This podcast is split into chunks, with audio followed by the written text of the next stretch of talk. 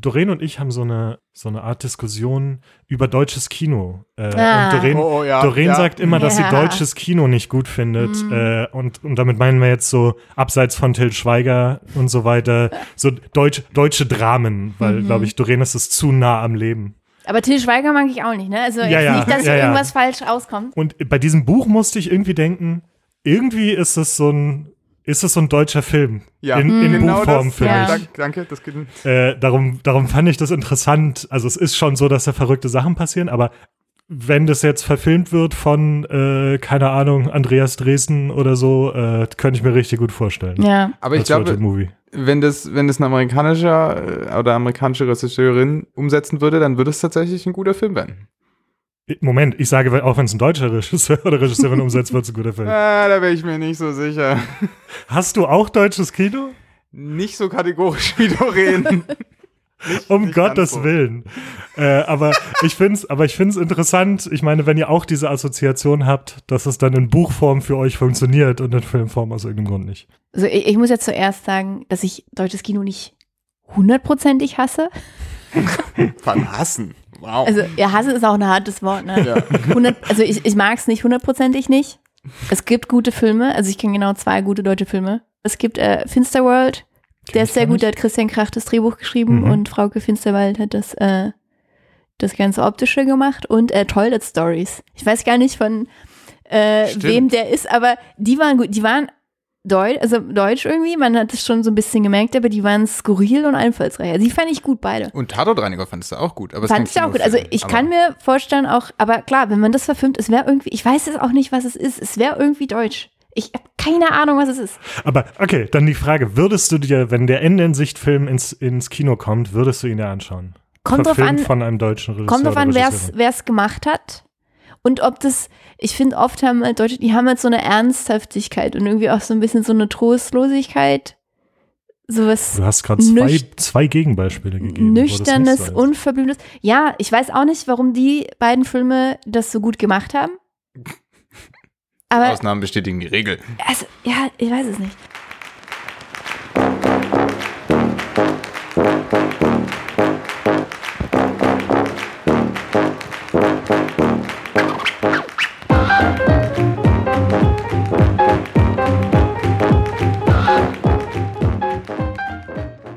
Hallo und herzlich willkommen zu Einbeutelbücher, dem Buchclub-Podcast. Wir sind Peter? Patrick? Doreen und eigentlich auch Anna. Wisst ihr, wo die dieses Mal ist?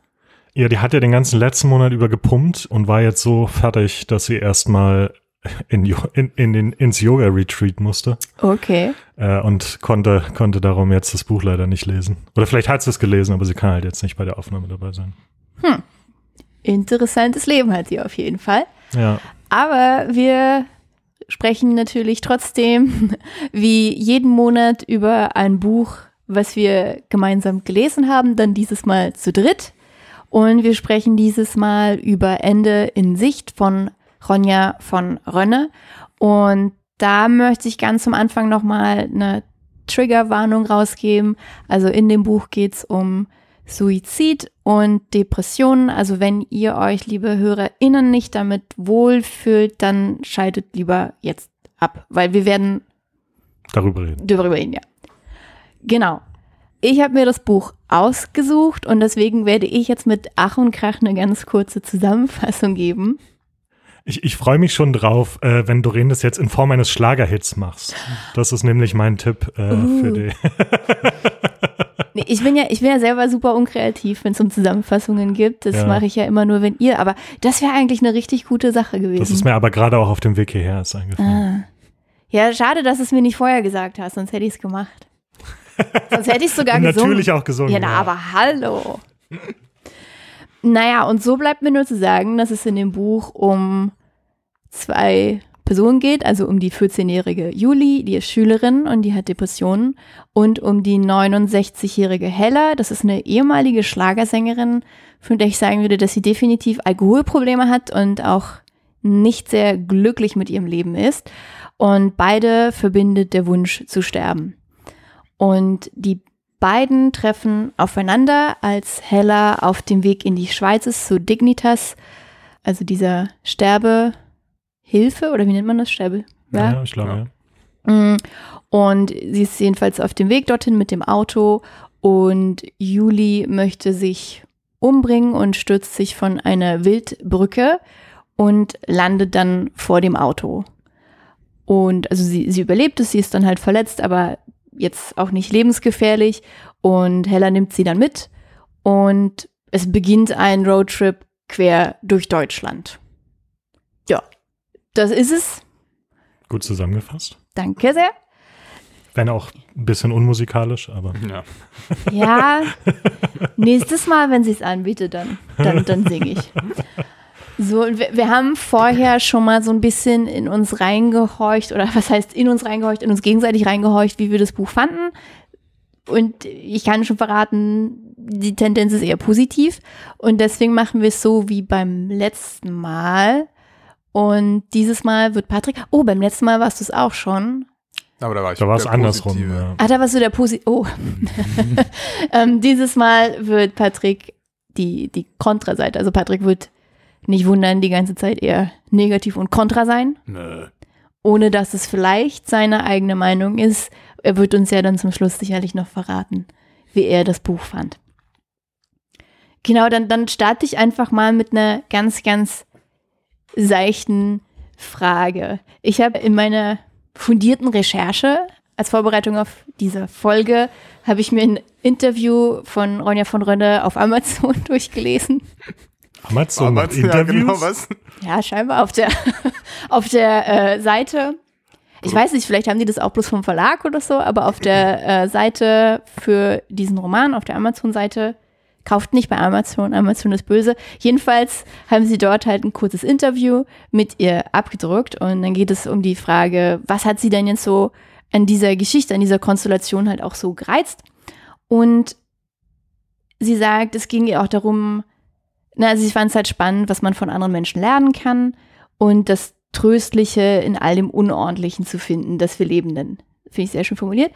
Und sie hofft auch, dass sich dadurch halt mehrere, also ne, es ist ja auch diese Altersspanne, junges Mädchen, ältere Frau, dass sich dadurch halt mehr Leserinnen abgeholt fühlen, ne, von, von jung bis alt. Und die hofft, dass jeder in dem Roman, ähm, wenn der sich nicht schon getröstet fühlt, dann zumindest unterhalten fühlt. Und lange Einleitung, ganz kurze Frage. Habt ihr euch unterhalten gefühlt? Ja, kurze Antwort ja, auf jeden Fall. Also ich fand es sehr kurzweilig. Ich fand es sehr gut geschrieben. Auch witzig, also mit irgendwie viel Witz geschrieben. Äh, es ist ja auch nicht super lang, äh, irgendwie 250 Seiten. Und ich hatte eigentlich paradoxerweise sozusagen bei dem Thema hatte ich tatsächlich Spaß an dem Buch, Ja. so äh, das zu lesen. Es ist natürlich ein ernstes Thema und es hat auch, schlägt auch ernste Töne an manchmal, aber es war wie so ein, ja, ich habe mich gut unterhalten gefühlt. Ja, ist jetzt blöd, weil, ähm, also unterhalten gefühlt habe ich mich schon auch, aber gleichzeitig, also ich habe auch ein paar Mal gelacht, muss ich sagen. Das klingt jetzt noch nicht sehr, nicht sehr kritisch, aber also was mich teilweise ein bisschen du hast gestört Lachen. hat. Ja. Dabei warst du gar nicht im Keller. ja. Oh, oh, oh. Ähm, was mich manchmal gestört hat allerdings schon, ist, manchmal hatte ich so das Gefühl, es war ein Ticken stereotypisch, aber also manchmal dachte ich so ein bisschen, ja, kenne ich, weiter bitte. So Augenverdrehmomente hatte ich schon auch. Mhm. Das so, ja. Also, wie gesagt, ich habe auch gleichzeitig gelacht und es war schon auch kurzweilig, das, das stimmt, aber keine Ahnung, zum Beispiel dieses Motel, wie das Motel beschrieben wurde. So wurden schon tausende von Motels beschrieben und äh, meiner Erfahrung nach zumindest sind Motels gar nicht so. Ja, kommt drauf an, wo man ist und wie viel man bezahlt. Warst, ich meine, warst du schon mal an einem Motel, in einem Motel an einer Autobahn? Ja, vielen. Ha, okay. Noch nicht so vielen in Deutschland, das stimmt. Aber auch das war ich schon. Und meine Erfahrung ist, also, vielleicht haben sie ein besonders schlechtes erwischt, ja. Kann ja sein. Ja. Okay. Ich selbst, ich habe mich definitiv auch gut unterhalten gefühlt. Also es ist wirklich, wie, wie Peter schon meinte, sehr kurzweilig zu lesen. Es ist gut geschrieben, sehr fließend geschrieben. Also man kann es wirklich echt zügig durchlesen. Also das ist jetzt nicht unbedingt ein Qualitätsmerkmal, aber es ist auch kein, kein, kein negatives Merkmal, ne? dass man ein Buch halt schnell und gut durchlesen kann, ohne da irgendwie zu stolpern. Ja. Hat mir sehr gefallen.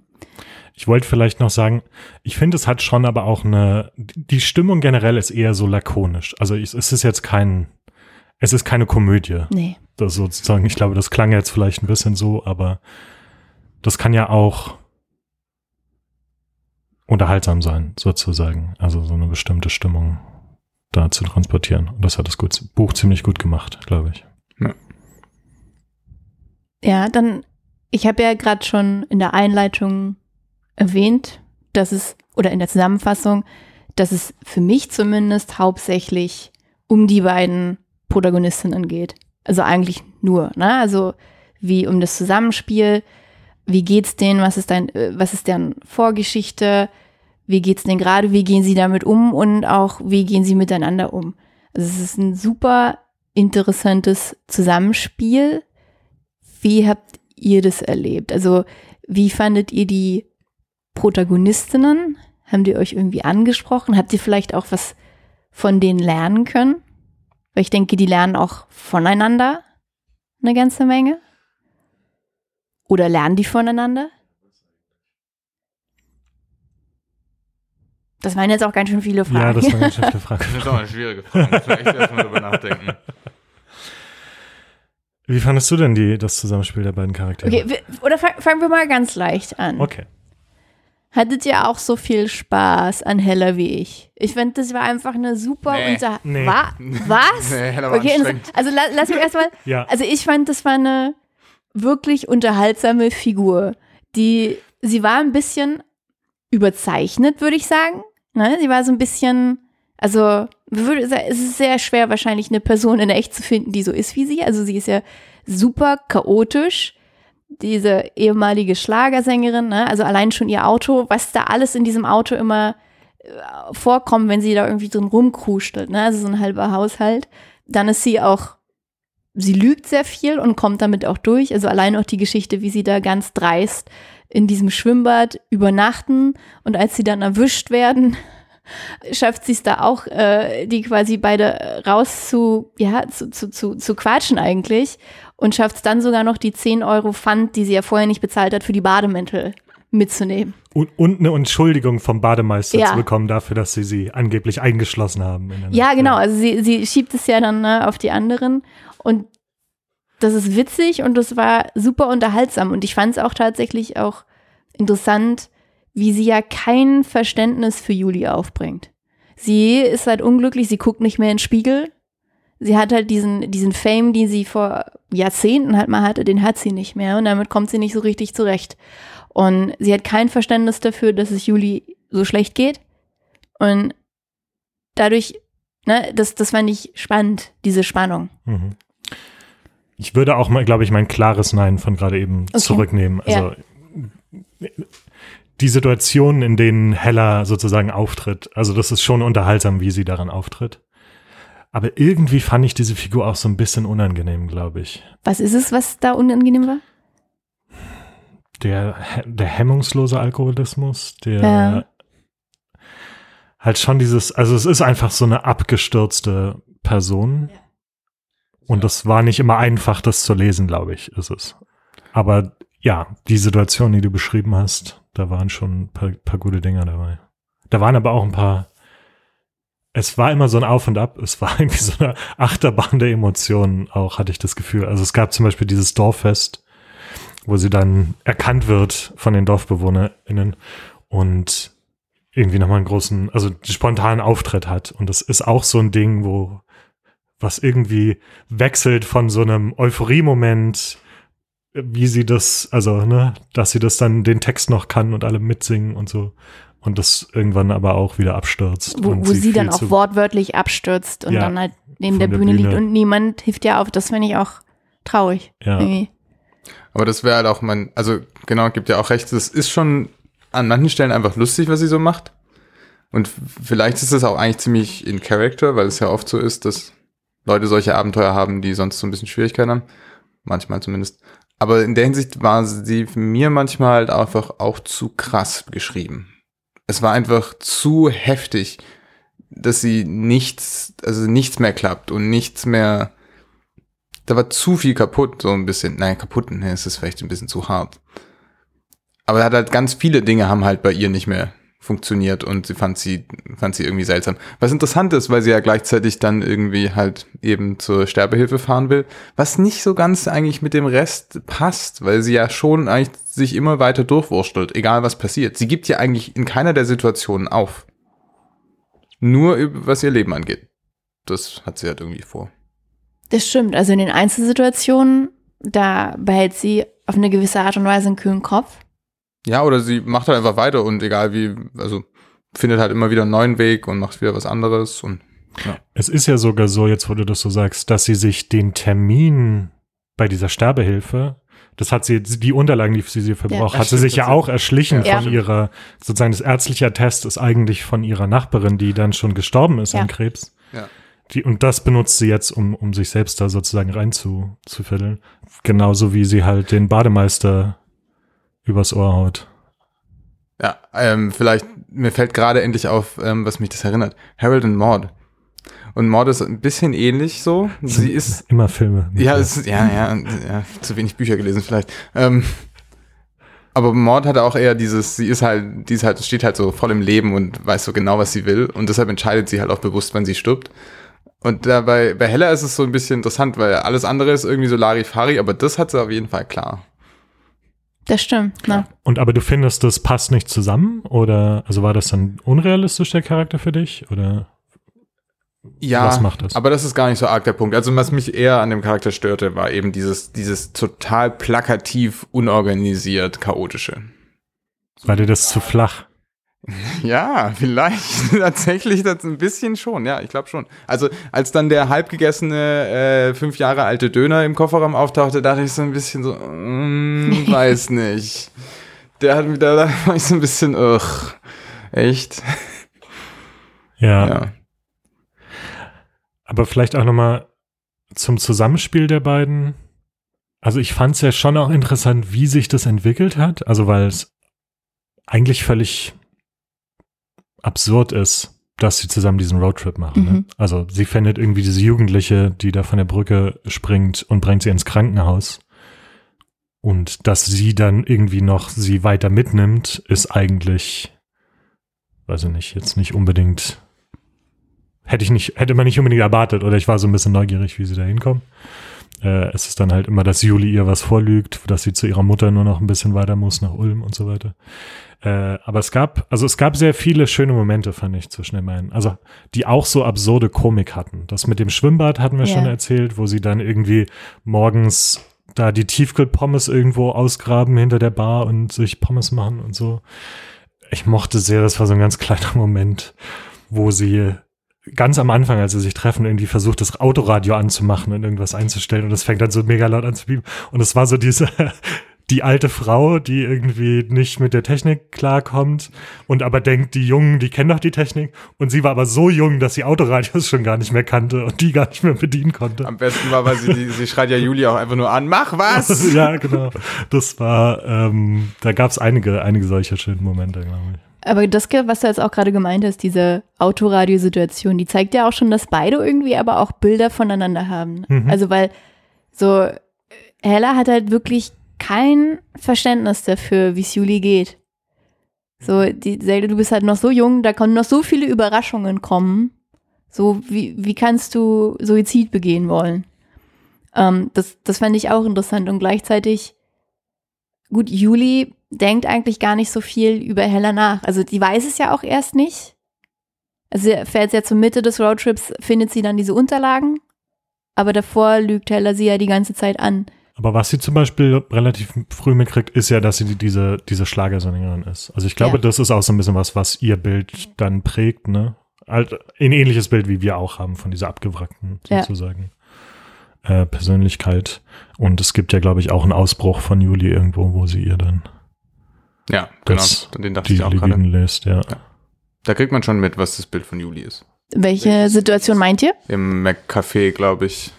Die halten irgendwann mal in einem Café morgens an und dann wirft eben genau Hella Juli vor, dass sie das doch alles viel zu schwarz sieht. Und dann kontert Juli eben mit so einer Tirade von, von Vorwürfen, wie, wie abgestürzt Hella denn wirklich sei. Und wie sie sich sozusagen einbilden kann. Oder wie, Ja, wie, genau. wie, wie sie, wie sie ihr sagen kann, äh, wie, dass sie weiterleben soll und so, wenn sie selbst so ein, so ein Leben hat. So ein Scheißleben.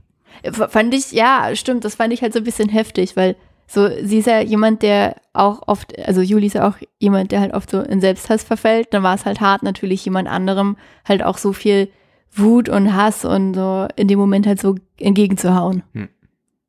Ja, also es war, ja, es war eine, eine Also, krasse Szene. Ich finde, man hat an, an vielen Stellen hat man so gemerkt zum Anfang, dass die nicht so richtig zueinander gekommen sind. Also die haben sich ja beide die ganze Zeit nur angelogen und Hella wollte sie ja auch nicht so richtig mitnehmen. Das war ja auch immer wieder so ein, so ein Thema, auch diese Schutzbefohlene quasi, wie sie dann halt in Gedanken Juli genannt hat. Und das eigentlich, ach, eigentlich müsste ich jetzt für sie Verantwortung übernehmen. Ich bin die Erwachsene, aber sie hat ja scheinbar ihr ganzes Leben lang nicht so richtig geschafft, für irgendwas Verantwortung zu übernehmen. Mhm. Aber ich würde behaupten, dass es so zum Schluss so ein bisschen, also dass sie da halt dann aber trotzdem was gelernt hat. Dass sie dann schon Verantwortung übernommen hat. Vielleicht in der aller, allerletzten Szene, wo sie zurück zum Bahnhof läuft. Weil es ist ja so, die kommen ja dann in diesen Ort Lindau, wo Hella auf so eine, weiß ich gar nicht, so eine verflossene Liebe von ihr irgendwie trifft. Also so ein Schönheitschirurg, dem da irgendwie das halbe Dorf gehört. Ja. Und- auch mit, also mit Treffen, ich glaube, sie geht extra zu diesem Café, ne? Ja. Also sie sucht ihn extra auf. Und dann trinken die, die betrinken sich die ganze Zeit und Juli kommt auf einmal nicht mehr damit klar, halt diese Aufmerksamkeit nicht mehr zu haben von Hella, die sie die ganze Zeit davon hatte und ähm, will das erst als Vorwand benutzen, um Aufmerksamkeit zu bekommen und sagt, ja, hier fährt ein Zug, ich fahre jetzt nach Hause. Und Hella sagt einfach so, ja, okay. Und dann kriegt sie halt Geld von den beiden, geht zum Bahnhof und dann irgendwie kommt es dann doch in Hella und ne, sie denkt halt so, Gott, jetzt, äh, die ist suizidgefährdet, ich lasse sie alleine gehen und überhaupt dieser Typ ist halt eigentlich super schmierig hier. Und dann läuft sie halt zum Bahnhof, um sie irgendwie noch einzuholen. Und ich glaube, das ist das erste Mal, dass sie so wirklich richtig so Zuneigung zeigt ihr gegenüber und aber halt auch Verantwortung übernehmen möchte. Ja, das Interessante an der Stelle fand ich auch, eigentlich wo wollten es beide nicht. Ja. Ne? Das, also Juli hat es gesagt, weil sie sich irgendwie fehl am Platz gefühlt hat und irgendwie, glaube ich, auch Hella dann testen wollte oder so, Ja. sowas in der Art. Und Hella hat dann halt irgendwie Ja gesagt, weil sie was, also was sich wahrscheinlich auch komisch gefühlt hätte, zu sagen, nee, du bist, du bist meine Schutzbefohlene, du bleibst jetzt hier. Wobei. Und Juli war aber auch, also die wusste dann, also sozusagen, als sie dann Ja gesagt hatte, war Juli auch so ein bisschen überrumpelt und konnte dann nicht mehr so raus aus der Sache. Also diese Dynamik fand ich ganz, ganz interessant, wo man dann doch schon gemerkt hat, dass die irgendwie sich was bedeuten oder irgendwie zusammengewachsen sind. Wobei man ja auch sagen muss, wenn man sich das mal so wirklich vorstellt, 69 und 14, also 14 ist wirklich noch jung. Eigentlich, wenn man sich das so, so richtig in echt halt vorstellt, Ja, ist es schwer vorstellbar, dass da halt jemand sagt, ja, geh doch. Wisst ihr, was ich meine? Ja, genau, das ist mein Kritikpunkt an Hella. genau da hast du es. Dann hau mal raus. Nee, das ist mein Kritikpunkt. Ach so. Das ist dieses, Das war's schon. naja, die ist halt zu einem Grad unorganisiert oder unverantwortlich und das nicht mehr ganz, das, das, irgendwann kannst du dem nicht mehr ganz folgen. Das ist zwar unterhaltsam und es funktioniert innerhalb der Geschichte wahrscheinlich, aber es ist halt eigentlich ein sehr stereotypischer Charakter in dem Moment. du meinst, es würde nicht wirklich passieren. Solche, solche Menschen gibt es nicht wirklich. Kann schon sein, aber nicht in jeder Hinsicht. Ja, Weißt du, nicht alles gleichzeitig davon. So einfach sind Menschen nicht. Das ist wie jemand, der grundlegend böse ist. Das ist jemand, der grundlegend unorganisiert und, und, ja, unkontrolliert ist. und machen das die letzten Seiten so ein bisschen für dich weg? Der Epilog? Ja, der Epilog, ja. Magst du noch mal kurz zusammenfassen, was, Was im Epilog passiert? passiert, Patrick? Na, das ist ein bisschen schwierig, oder? Und Weil, kurz vor also, dem Epilog? Ja, na, kurz vor dem Epilog, also Hella rennt er dann do, doch irgendwie noch Juli hinterher. Juli sitzt da irgendwie alleine am Bahnhof, ähm, sucht ihr Schneckenhäuschen, was sie im Eiscafé vergessen hat. Und dann ist nicht so ganz klar, was passiert, weil, also Juli sitzt am Bahngleis und sucht dieses Schneckenhäuschen und ähm, als, Ju, äh, als Heller dann am Bahnhof ankommt, ähm, kommen ihr schon ganz viele Leute entgegen und sagen, da fährt heute nichts mehr wegen Personenschaden. Und dann ist erstmal Schluss. Mhm. Dann gibt's eben diesen Epilog, an dem Hella dann doch zu so einem Konzert, äh, zu einem Auftritt fährt, den sie ganz am Anfang des Buches irgendwie gerade, weiß nicht, verwunschen hat oder sowas. Also Ja, in so einem Möbelhaus. ja, so. sie, sie wollte sie überhaupt nicht hin. Auf jeden Fall fährt sie dann aber im Epilog eben dann doch hin, tritt auf und sieht dann, kurz bevor sie, sie hat dann Schwierigkeiten anfangen zu, anzufangen zu singen und sieht dann aber in der letzten Reihe Juli sitzen und dann fängt sie doch an zu singen. Ja, das zum Bahnhofrennen macht es ja so ein bisschen wett, klar, weil da ist da so ein bisschen, da kippt es ja, da übernimmt sie ja dann die Verantwortung aktiv und sagt äh, dem Typen, ey, ich muss jetzt los ähm, und geht dann tatsächlich hinterher.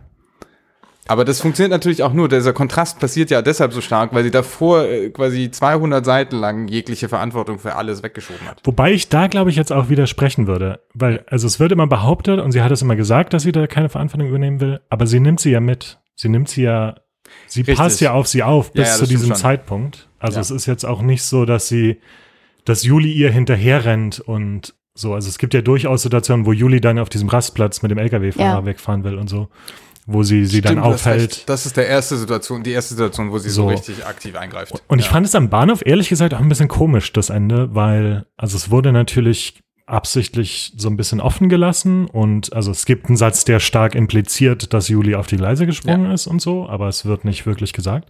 Was ich ein bisschen komisch fand, ist, dass Hella, die ist am Fahrstuhl, der zum Gleis geht und dann kommt ihr jemand entgegen und sagt, äh, so ist ja furchtbar und jemand sagt, da gab es einen Personenschaden irgendwo, aber also irgendwie fand ich, das fand ich so ein bisschen unrealistisch, weil Ja. irgendwie geht man dann auf Gleis und guckt ja. oder, Ja. also es klang ehrlich gesagt auch nicht so, ob da so viel los, dass da so viel los ist, dass da gerade eben jemand vor den zugesprungen ist vom Gleis. Also da wäre mehr Aufregung gewesen an diesem Bahnhof und so klang das irgendwie in der Beschreibung nicht. Zumal ja, also es klang ja schon so, als ob Juli dann diesen Zug bekommen hat und losgefahren ist. Genau. Das habe ich halt auch nicht verstanden. So, die, das fand ich auch richtig, richtig eigenartig. Naja, warum? Das Also das- funktioniert ja sonst nicht. Ist ja klar, dass das Ende so konstruiert ist, damit es offen bleibt. Aber ist, Ja. ist Hella dann zu spät gekommen und es war ein anderer Zug, Ja. der, der verspätet Na, ist? warum? Oder? Nee, das ist ja nie geklärt, ob Juli lebt oder nicht. Doch, Nein, das ist überhaupt, nein, das Ja. ist unklar. Das ist völlig unklar. Was? Ja, klar. Das ist doch, nur Was? weil sie sie sieht, äh, da hinten sitzen, heißt es doch nicht, sie sieht ein Mädchen im Kapuzenpulli. Das ist das Mädchen, was sie die ganze Zeit mitgenommen hat. Ein Mädchen im Kapuzenpulli. Und äh, der letzte Satz ist Juli winkte. Oder irgendwie sowas. Ja, das oder? kann ja sein. Also ich, ich weiß, was du meinst. Äh, Also können wir das- aber gerne, vielleicht Ja, ist das genau, das nächste also- Thema. Ja, vielleicht das- bringen wir das erst mal zu Ende. Ja. Okay, da, darauf kommen wir auf jeden Fall noch zu sprechen. Ich bin ja jetzt sehr überrascht, weil ich habe gedacht, da sind wir uns alle einig. Nee, ganz und gar nicht. Okay, ähm, aber da, da kommen wir noch gegen Ende auf jeden Fall aufs Ende zu sprechen. Wir sind ja jetzt schon mehrmals auf die ja eher ungewöhnlicheren Handlungen zu sprechen gekommen im Buch. Und ich habe mir so ein bisschen so die Bewertungen angeguckt, die man so im Internet findet, also jetzt abseits des Feuilleton. Und es wurde immer mal wieder auch kritisiert, dass die Handlungen ja irgendwie nicht richtig nachvollziehbar sind. Die sind überzogen und oder bringen die Handlung nicht voran. Und wie fandet ihr das? Weil, also mir hat das eigentlich gefallen. Ich meine, letzten, es ist halt auch ein Roman. Ich finde das okay, wenn der mich mit sowas unterhält. Mir haben die Handlungen Spaß gemacht. Natürlich ist es, da, die erleben schon halt echt einige Abenteuer. Also die Schwimmbadgeschichte hatten wir schon. Dann kommen die über Umwege auf so ein Feuerwehrfest und ähm, Juli hat das eine ganz romantische Situation mit einem der Dorfmädchen. Klar, da, da ist schon immer irgendwas los. Aber das ist tatsächlich nichts, was ich kritisieren würde. Mich hätte das wahnsinnig gut unterhalten. Also ich finde vor allem, dass es die Geschichte nicht ran, voranbringen würde, komisch, weil das ist ja die Geschichte. Die, Das also ist- ich würde ja auch behaupten, dass die Geschichte eher ist, was ist mit den beiden. Alles andere ist nur Beiwerk. Also du hast Ja. diese beiden Charaktere und wirfst die immer irgendwo rein und guckst, wie die sich verändern. Ja, genau. Ja. Okay, hier ist die eine, hier ist die eine Sache, die ich absolut unrealistisch fand. Okay. Das ist nicht, wahrscheinlich nicht, was ihr denkt. Es gibt relativ am Anfang, ähm, gibt es eine Szene, wo sie auf einer Raststätte sind und sie gehen auf Toilette und bezahlen aber nicht und bekommen diesen Wert-Coupon nicht. Und an der Kasse sagt die Kassiererin, ah, wo ist denn der Wertcoupon? Sonst kann ich die 50 Cent nicht ab abziehen.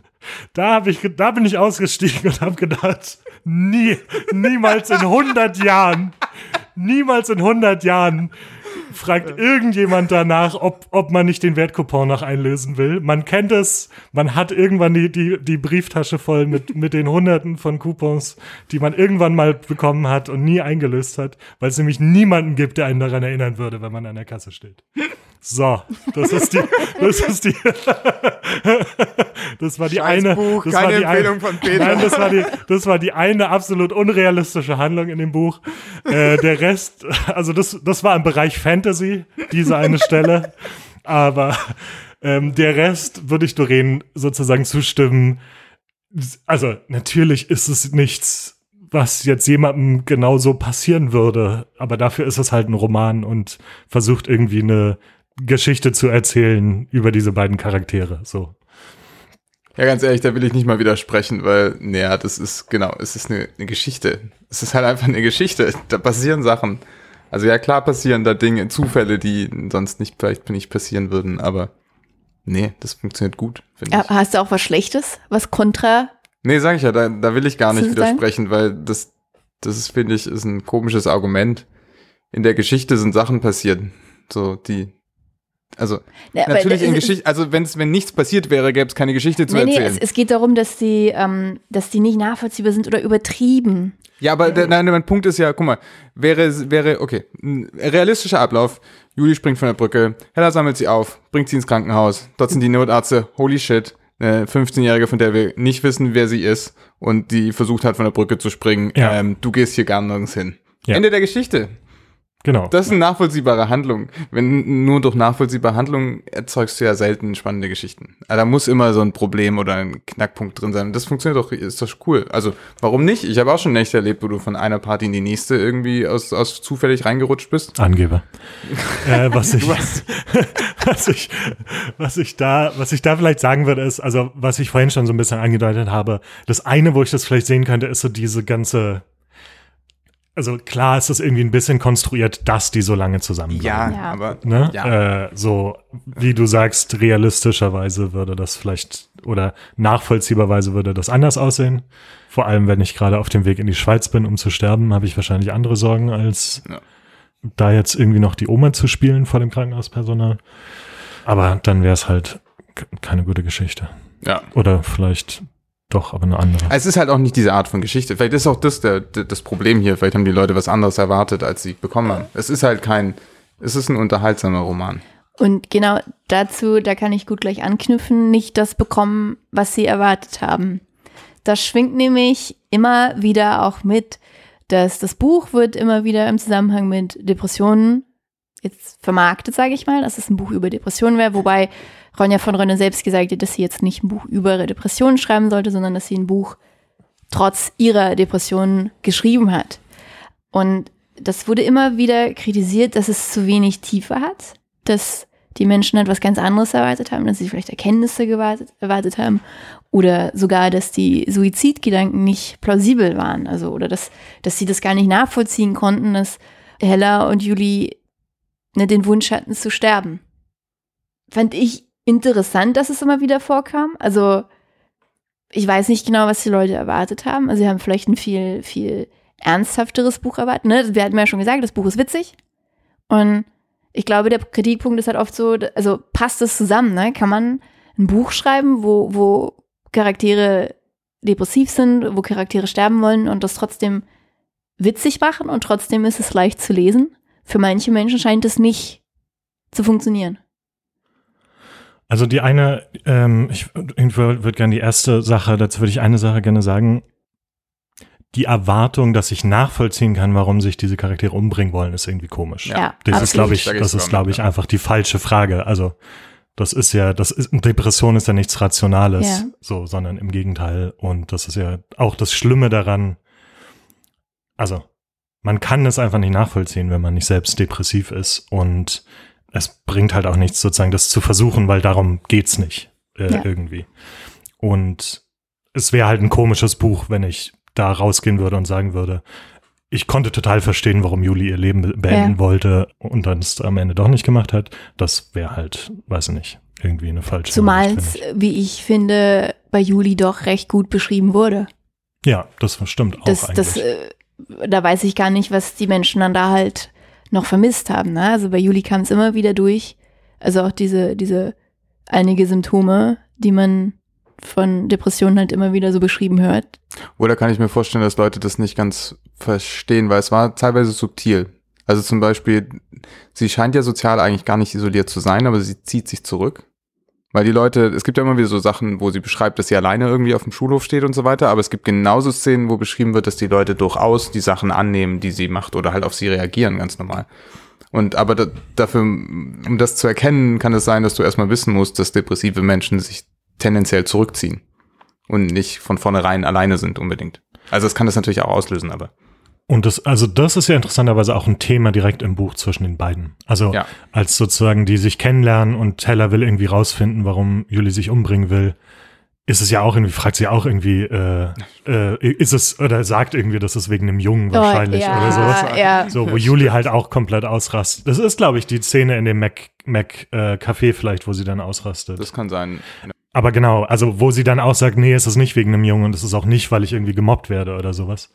Also es ist interessant, weil genau in diesem Buch prallt es ja aufeinander, diese Ja. sozusagen Suche, so Nach warum, Gründen. Genau, nach Gründen von einer Person, die das halt nicht begründen kann, weil, weil sozusagen das nichts. Ja, stimmt, in der Hinsicht sind diese Kommentare eigentlich sehr naiv, ja. muss man mal so hart sagen. Ja. Ja, da würde ich auch voll mitgehen. Mich würde dann auch immer interessieren, sozusagen, was diese Kommentarschreiber selbst für Erfahrungen gemacht haben. Also ob das irgendwie ein Thema ist, was sie selbst auch betrifft oder wie viel sie darüber wissen vorher, das weiß man jetzt halt Ja, vorher immer ja. nicht. ja. Was ich, also ich habe auch so einen ähnlichen Kommentar gelesen von, ich habe irgendeine Rezension im Deutschlandfunk. Ich weiß nicht mehr, wer die verfasst hatte, aber da war auch so der Kritikpunkt irgendwie, das ähm, hätte nicht den gebührenden Ernst für das Thema, was ich so wirklich nicht so richtig nachvollziehen kann. Also das, was wird denn besser dadurch, wenn dieses Thema jetzt, wenn das jetzt auch noch tragisch dargestellt wird? Also was genau soll das helfen dem Buch? Dass das sich traurig liest, Nee, ich glaube, dass manche vielleicht Angst haben, dass es das verharmlost. aber wie gesagt, meiner Meinung nach stirbt Juli. Von dem her ist da überhaupt nichts verharmlost. Das zeigt genau, wie, wie, wie dramatisch das ist und wie fragil solche Situationen sein können. Ne, zumal ich auch sagen muss, also ich habe auch nicht das Gefühl, dass, also ich habe auch in keinster Weise das Gefühl, dass es verharmlost wird, weil allein der Wunsch sterben zu wollen, ist ja absolut nicht harmlos. Und sie verliert den ja auch nicht im Laufe des Buches. Es ist ja eigentlich, das Buch ist ja auch nicht lustig, weil es sich darüber lustig macht Ja. oder sowas. Also es Ja. ist ja nicht Ja. sozusagen auf Kosten dieser Krankheiten lustig, sondern es ist halt eine bestimmte Art von Humor. Also es ist eher so ein, wie gesagt, so ein lakonischer, absurder, Ja. eher so sozusagen absurde Lebenssituation, wie absurd das Leben äh, Ja. eigentlich manchmal sein kann. Äh, und das macht es, glaube ich, witzig und es hat, glaube ich, nichts damit zu tun, diese Themen zu verharmlosen oder, keine Ahnung, die Leute dagegen abstumpfen zu lassen oder sowas. Allerdings hätte ich schon einen Kritikpunkt, wie das Buch mit Depressionen umgeht als Thema.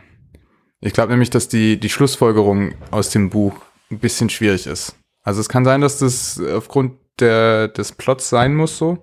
Aber im Endeffekt, was, was in dieser Geschichte rauskommt, so ein bisschen ist, ja, naja, hast halt Depressionen, ne? Und wenn du die richtige Person kennenlernst, keine Ahnung, wie Julia, Juli Heller oder sowas, oder, oder wenn was Schlimmes passiert, wo du wieder mal merkst, wie gut es dir eigentlich geht, nämlich mal angenommen, dass Juli wirklich stirbt und Heller das tatsächlich als Schockmoment hat und dann dieser Epilog darauf hindeutet, dass Hella eben rausgekommen ist aus ihrer, naja, nicht unbedingt krassen Depression, aber naja, weiß man nicht. Gut, könnte man vielleicht diskutieren, ob sie auch eine Depression hat, aber dass es ihr dann plötzlich besser geht und dass sie halt wieder lebensbejahender wird.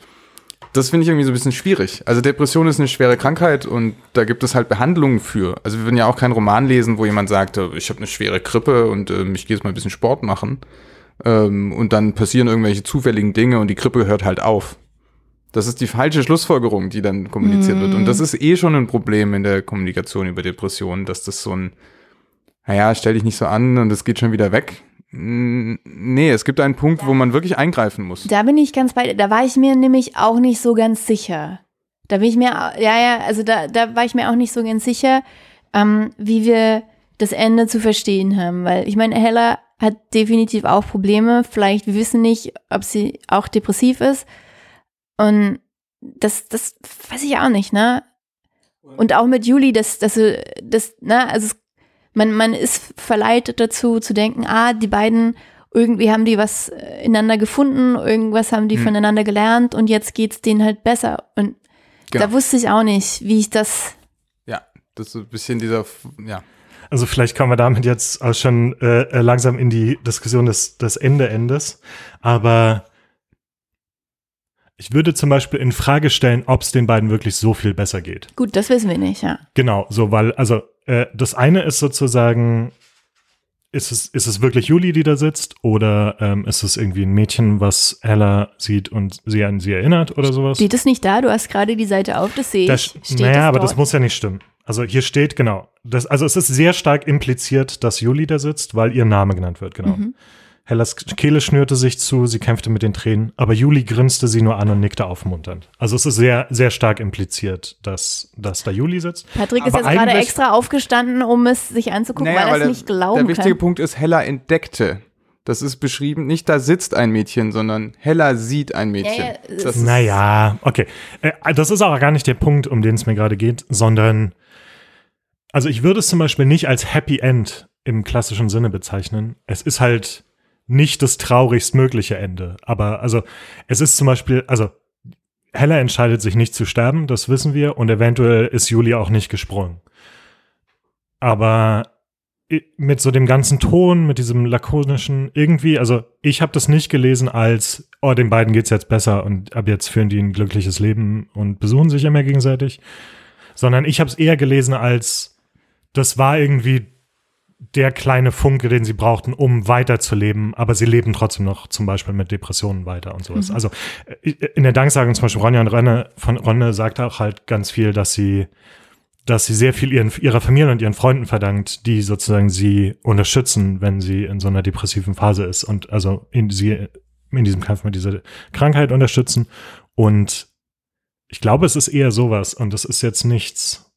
Das heißt nicht, dass das die Lösung ist und dann alles wieder gut ist, aber das ist was, was ihr scheinbar zum Beispiel Ja. geholfen hat. So. Mein Punkt bezieht sich auch nicht nur aufs Ende. Also das ist auch die Krankenhausszene. Wenn du, das ist genau, das ist ja dieser Punkt. Wenn du einen suizidalen Jugendlichen aufgreifst, dann ist es nicht, äh, dem geht's halt ein bisschen schlecht. Nein, das ist ein ernsthaft, das ist ein, ein Mensch, der in einem Zustand ist, der ist lebensbedrohlich. Und das ist eine, eine Krankheit von außen quasi in dem Moment. Und also klar, man muss immer irgendwie die, wie heißt das, dass die Personen natürlich äh, über sich selbst Kontrolle haben müssen und so weiter. Das ist natürlich wichtig, aber wenn sie bringt sie ins Krankenhaus, weil sie ein kaputtes Bein hat. Sie bringt sie aber nicht ins Krankenhaus, weil sie gerade versucht hat, Selbstmord zu begehen. Das ist aber der eigentliche Grund. Das ist die Krankheit, die hier gerade zu behandeln Genau, ist. Das aber, ist, aber Hella versteht das ja nicht. Oder will's nicht Richtig, verstehen. oder- Oder, oder- will's nicht verstehen. Ja, oder sie hat das Wissen nicht. Genau, das ist, ich glaube, das ist das Problem an meiner Kritik eben, weil ähm, na, eine Geschichte, eine Geschichte muss ja nicht immer darauf basieren, dass sich alle perfekt verhalten. Ja. Aber und das, Problem ist, es verstärkt hier gerade nochmal dieses Bild so ein bisschen, was eh schon existiert darüber. Na, wobei ich das eigentlich, also wir hatten es ja vorhin auch schon, dieses, dass eigentlich, wenn man sich das richtig überlegt, ist es ja gerade, ist das ja eigentlich das wirklich Spannende, dass Hella mit diesen ganzen Klischees halt irgendwie ankommt, ne? Ach, dir ist bloß was Blödes passiert, ach, nur hab Mhm. dich doch nicht so, ach, ne? Und eigentlich finde ich das gerade toll, weil diese Klischees gibt's halt immer noch in den Köpfen. Ja, und gegen Ende, du hast schon recht. Und am Ende dann in Lindau, dann macht sie genau diesen Gedankengang. Wie kann ich eigentlich einen Ja. suizidalen Jugendlichen einfach alleine zum Bahnhof gehen lassen? Bin ich denn bescheuert? Mhm. Stimmt schon, in der Hinsicht passiert diese Transition. Aber es ist die Frage, ob die bei genug Leuten rüberkommt. Und, und wir sehen ja auch, dass es Juli, obwohl da so viel passiert, der geht's einfach nicht besser. Und Ja, wie Peter auch sagt, das stimmt schon, wir wissen zum Schluss, die ist zwar da in diesem Möbelhaus, aber wir wissen nicht, wie glücklich die dann ist. Also beide, wir wissen es Ja. nicht. Ah, genau, also es ist jetzt auch nicht so, dass äh, Hella da hüpfend zu diesem Auftritt Nee, Also, springt und die, die ihre Freude am Leben wiedergefunden hat und am Singen, sondern sie macht halt weiter, Ja. statt zu sterben. Das ist, das ist alles sozusagen. Es wird nicht mal beschrieben, oder? Ich glaube, die, das, der Epilog ist sehr wenig innere Handlung so. Man, Äh, es wird nicht beschrieben, wie es ihr geht. Ja, genau. Ich glaube, das ist echt tatsächlich eher so von, also dass sie mal nervös ist und Schwierigkeiten hat, anfangen zu singen, aber sonst Ja, aber auch so, weiß ich nicht, in ihrer Interaktion mit dieser anderen Frau, die da ist. Tja, Also es ist, ist, man hat schon, ich, ich weiß nicht, ich hatte den Eindruck, das ist schon die alte Heller, Ja. mehr oder weniger. Und sag mal, und du, Patrick, du bist dir nicht mal sicher, ob Juli da jetzt wirklich ist. Haben wir das schon geklärt oder habe ich es jetzt vergessen? Nee. Also du meinst, also dir ist es nicht so. ich bin mir da ganz und gar nicht sicher. Also ich, für mich, ich bin, ich schwanke auch immer hin und her. Ich fände das natürlich schon besser, aber ich bin mir da nicht sicher. Also was Peter vorhin angesprochen hat, es gibt diesen Satz eben, dass Juli meint, das Schneckenhäuschen eben im Gleisbett zu Ja. sehen. Und damit endet dann die Perspektive, das ist der letzte Satz quasi von Julis Perspektive im ganzen Buch. Und danach kommt dann Hella an den Bahnhof und hat äh, eben bekommt mit, dass da Personenschaden gab. Genau. Ich glaube, es wäre tatsächlich konsistenter mit dem Buch, wenn sie tot wäre. Ja. Ich, ich, Im ersten Moment, ich muss auch sagen, als ich das gelesen habe, ich gedacht so, uff, heftig. Weil ich das nicht erwartet habe, dass es passiert, weil Ja, das Buch halt, das Ja. stimmt schon, also obwohl es, ne, obwohl beide Personen halt wirklich sch eine schwierige Zeit durchmachen, liest es sich seicht, sag ich mal. Und dann ist natürlich schon auf einmal wirklich ein harter Einschnitt. Also da war ich wirklich in dem Moment sehr überrascht. Ich habe sogar gegoogelt nach einer Erklärung fürs Ende. Weil ich- Wirklich? ja, weil ich Oh. wissen wollte, was ist denn jetzt? Und was, was, Ja, was ich war die muss- Erklärung? n- Nee, gab keine. Ich muss sagen, normalerweise bin ich ja relativ äh, tolerant gegenüber so, so hart äh, mehrdeutigen Enden, aber da habe ich es nicht gut verkraftet. Da wollte ich es wissen. Wir haben ja vorhin schon so kurz, findet ihr, dass es ein offenes Ende ist? Ich hätte nämlich gesagt schon irgendwie, aber ihr wart so, äh, Also, ich, ich weiß auch, was Patrick meint. Also, ich finde auch, man kann es auf beide Weisen lesen. ja. Ich finde, das ist sch schon eher schwankt in die Richtung, dass Juli da wirklich sitzt. Mhm. Auf, aus dem Grund, einfach aus dem Grund, dass ihr Name gesagt wird, glaube ich. Fair. Es hätte sozusagen der Name weggelassen werden können und es wird nur beschrieben, dass da dieses Mädchen Ja. sitzt im Hoodie, weil das impliziert, dass Hella sie erkennt. So, keine Ahnung. Ist jetzt alles ein bisschen sehr äh, äh, zu, ist Quatsch. Ich sehe, dass man das, das beides so lesen kann. Ich finde, wie gesagt, äh, ich finde, dass es ein einigermaßen offenes Ende ist tatsächlich. Egal, wie man das auslegt. Mhm. Äh, genau aus dem Grund, was ich vorhin schon meinte. Alles, was wir wissen, ist, dass sie entweder nur Hella oder Hella und Juli sich entschieden haben, weiterzuleben. Das war's. Also wir wissen ja nicht, wie es mit den beiden weitergeht. Und wie lange, gesagt, ne? Also ob, ob die jetzt immer noch diesen Wunsch haben. Genau. Ja. Ach, dann sind wir uns doch einig. Aber ich würde nämlich auch sagen, dass es ein offenes Ende ist.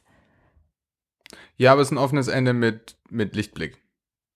Ah, würde ich wa- das Ja. was, was denkt ihr denn, wie es für die beiden weitergeht?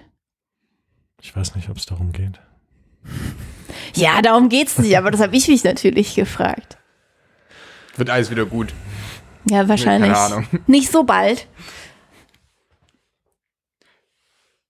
Ich, ich habe das Gefühl, dass alles, was ich jetzt sagen könnte, irgendwie bescheuert wäre. Okay.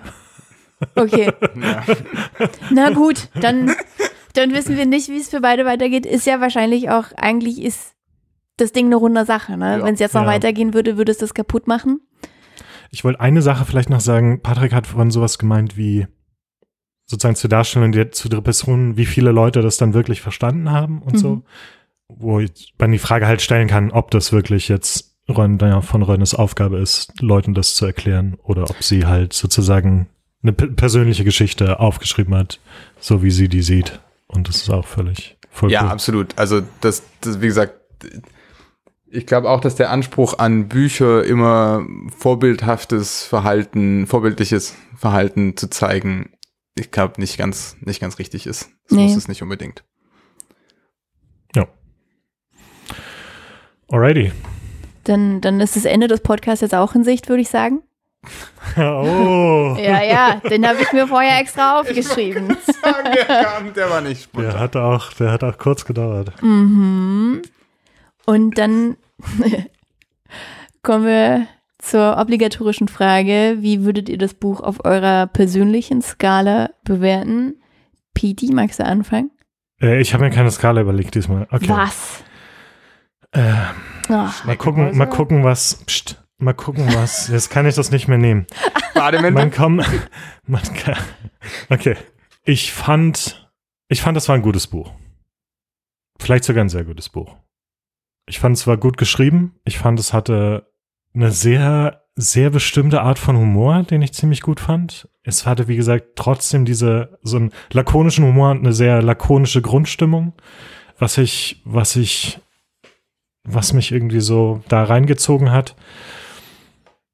Ich fand es war sehr cool, tatsächlich auch sprachlich geschrieben. Manchmal gab es so ein paar Dialoge, wo ich so äh, gezaudert habe, aber äh, im Großen und Ganzen fand ich das sprachlich auch sehr cool.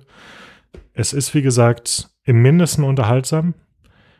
Und ich gebe dem auf der Feuerwehrleiter-Skala Mhm. von ganz unten bis ganz oben gebe ich ihm ein, ein ganz oben. Okay, wow. Bis, bis nach ganz oben ist Das ist die Bewertung. beste Bewertung, die du bis jetzt abgegeben hast. Das glaube ich nicht. Nee. Doch. Nee, das Du hast noch nie voll 100% gegeben, oder? Er ist ja eine Also ich, Feuerwehrleiter, ne? ich lege, ja- ich lege ja- ja auch immer sehr viel Wert darauf, meine Skalen so zu bauen, dass man manchmal sehr schwer einschätzen kann, was das wirklich in, in Zahlen bedeuten würde. Okay. Für mich sind es jetzt 10 von 10 Sternen. Also ich habe letztens eine super Position gegeben als Bewertung. Von daher, Stimmt. wer, wer kann schon sagen, was das wirklich bedeutet. Jo. Muss Patrick. ich sagen, was ich wirklich denke, oder? Ja, wobei ich muss sagen, ich habe das Gefühl, es ist eigentlich trotzdem die ganze Zeit bei dir gut weggekommen. Ja. Nee, ich fand es auch ein, sehr gutes Buch. Also, also auf der Unterhaltungsseite. So wirklich gelernt, aber das ist ja auch nicht unbedingt der Anspruch. Also so richtig gelernt habe ich jetzt unbedingt nicht was aus dem Buch, aber es war einfach ein unterhaltsames Buch. Es hat aber, dabei war es aber nicht oberflächlich oder sowas. Also das, ohne gleichzeitig aber auch das Thema irgendwie so oberflächlich abzuwatschen oder sowas. Das, die, die Kritik würde ich auch echt nicht teilen. Also ich habe am Anfang vor allem wirklich oft gelacht. Tatsächlich. Ähm, ich hatte was ganz anderes erwartet auch, muss ich sagen.